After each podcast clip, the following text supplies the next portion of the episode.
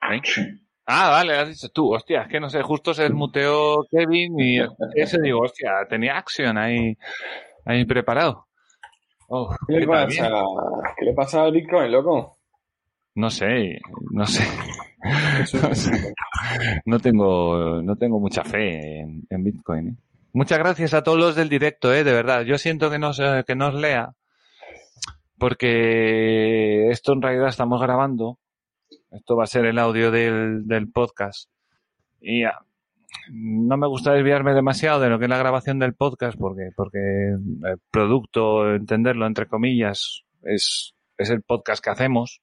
¿vale? No, no es que no importe vuestras opiniones, ni mucho menos, y que muchas gracias a Eloe de Sorbas, muchas gracias a todo el mundo. Eh, porque además lo que estaba, lo que estaba comentando por aquí Aloe era, tenía bastante razón, la verdad. Hablaba de que tiene un negocio, ¿no? De que le habían subido el sueldo y demás, cosa que me alegro, mira, y, y- si tienes un negocio y a mayores, pues, pues bueno, Dices aquí que el entorno en positivo es demencial, pues sí. O sea, es, es, es una pena, es una pena. Porque además, lo que no puede ser normal, no, va como el culo viejo. Lo que no puede ser normal es que un país como Andorra se viva mejor que en España. Me cago en Dios. Ya. Un paísito pequeñito, un país de mierda, por decirlo de una mala mierda manera. de país, que no tiene nada. Joder. Singapur. Si no, pregúntale a Pedro Castillo. Coño, Pedro Singapur Castillo te hace un tour. Le invitas ahí 15 días y te enseña la isla. Es, es no sé, debe ir, eh, no sé. Hostia, no me imagino un tío como ese en España, ¿eh? Bueno, lo tenemos, parecidos, pero no tanto. Sí. ¿Te acuerdas ayer Mm. cuando decía, yo me gustaría que viniese aquí un peruano y que me explicase por qué? Sí. ¿Cómo es posible? Bueno, pues yo lo voy entendiendo. Simplemente hay que mirar un poquito alrededor, pasar otra vez por Twitter, y ya te vas Mm. dando cuenta como que no andamos tan lejos, ¿no? Porque aquí también votamos lo que votamos y si no da de tiempo.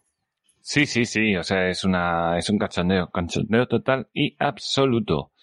¿Habéis escuchado rumores, eh, de que Chenique a lo mejor se iba? Hombre, borró No. todo. Borró todo el Twitter. Pero él siempre borró. el Twitter, ¿qué me estás contando? A ver, no, no borró la cuenta de Twitter, pero borró casi todos los mensajes que tenía y si te Ah. das cuenta últimamente no está tuiteando mucho, está po- pone alguna que otra gilipollez, pero está calladito, tal y cual. Es que yo había leído algo por ahí que había borrado 1600 Twitter de no sé qué mierdas. Eh, pero bueno, no sé, no- ni miré a la fecha de la noticia ni nada, o sea, no le Mm. hice mucho caso. O sea que, que el chalao se ha puesto ahí una tarde a borrar todo. No, no creo. Yo creo Sí, que... sí, a- sí, a ver, hombre, da el alma. No, no, no, no, no, no, a ver, ha- habrá sido su equipo de comunicación, a él no le da. sí, hombre, claro. Ya, Pobre ya no da ni caminado, va a poder esa borrar Claro. esos 100 tweets. con esos bracitos de tiranosaurio rex que tiene, ¿te imaginas borrar 1600 Twitter en una tarde? Ni de asco. No, pero lo hará por voz, ¿no? Ese hombre ya irá por voz, ¿no?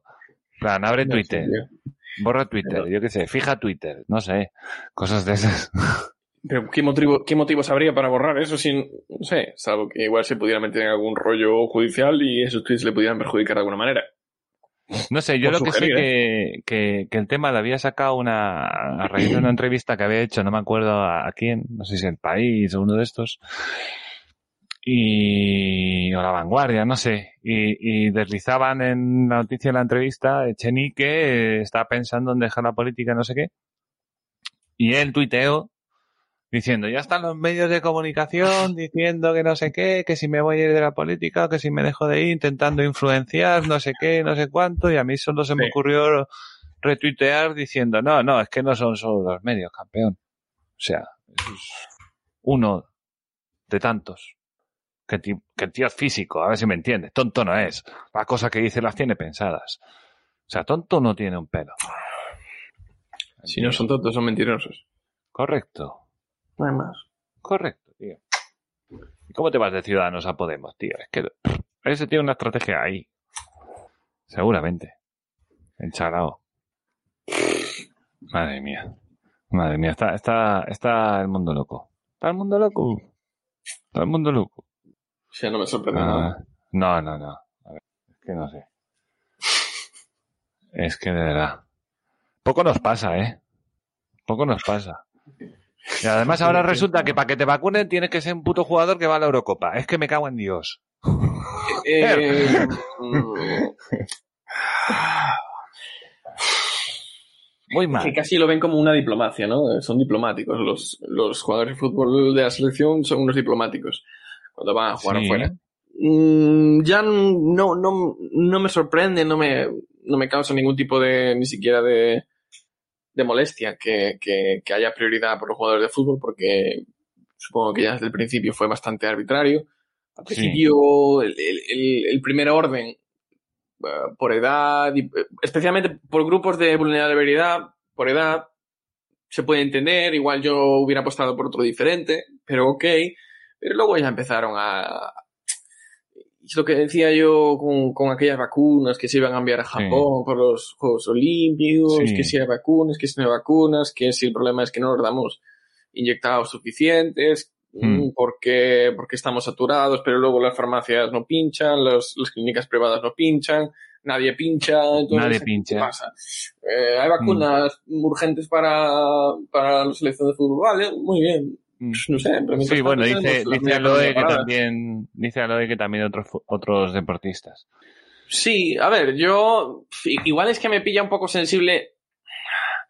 El, el deporte, el deporte yo lo veo como, como un espectáculo, ¿no? Y, y ya lo tengo dicho aquí más veces. Genera dinero por el espectáculo, porque vende el, el deporte a las televisiones, porque trae, vende entradas físicas como puede ser el fútbol a los estadios. Es decir, si se mantiene, además de las subvenciones, es por el espectáculo. Bien, pues yo vengo del sector de los espectáculos y en Y ningún momento, no es que no nos van a vacunar en ningún momento, al final, cuando nos toque por nuestro rango de edad únicamente, Mm. sino que además, hasta que no esté ese 70% de gente vacunada, el sector no se restablecerá. Es decir, que aún seremos, primero, seremos los últimos en pincharnos y seremos los últimos en reactivar la economía. Por eso yo digo que igual hubiese apostado por un sistema diferente. Yo lo siento mucho, todos hemos sacrificado mucho, pero quizá en vez de empezar por las personas más vulnerables o más mayores, que algunas ya han muerto con la vacuna pinchada, que ya ves tú qué, qué desperdicio, haber empezado por la gente en edad productiva para que se recuperase la producción, se recuperase la mayor parte de la actividad, pues a, un ritmo más rápido. Evidentemente opción. habría que aislar, que al final no nos aislamos todos, ¿no? Pero bueno, habría que aislar a esas personas mayores. Oye, pues igual en algunos casos hay que poner a una persona al, cuidado de esa, de, esa persona. No lo sé, pero gestionar de otra manera. Lo que no puede ser es que precisamente las personas que debiera- debieran ser más productivas. ¿Te está gustando este episodio? Hazte fan desde el botón Apoyar del podcast de Nivos. Elige tu aportación y podrás escuchar este y el resto de sus episodios extra. Además, ayudarás a su productor a seguir creando contenido con la misma pasión y dedicación.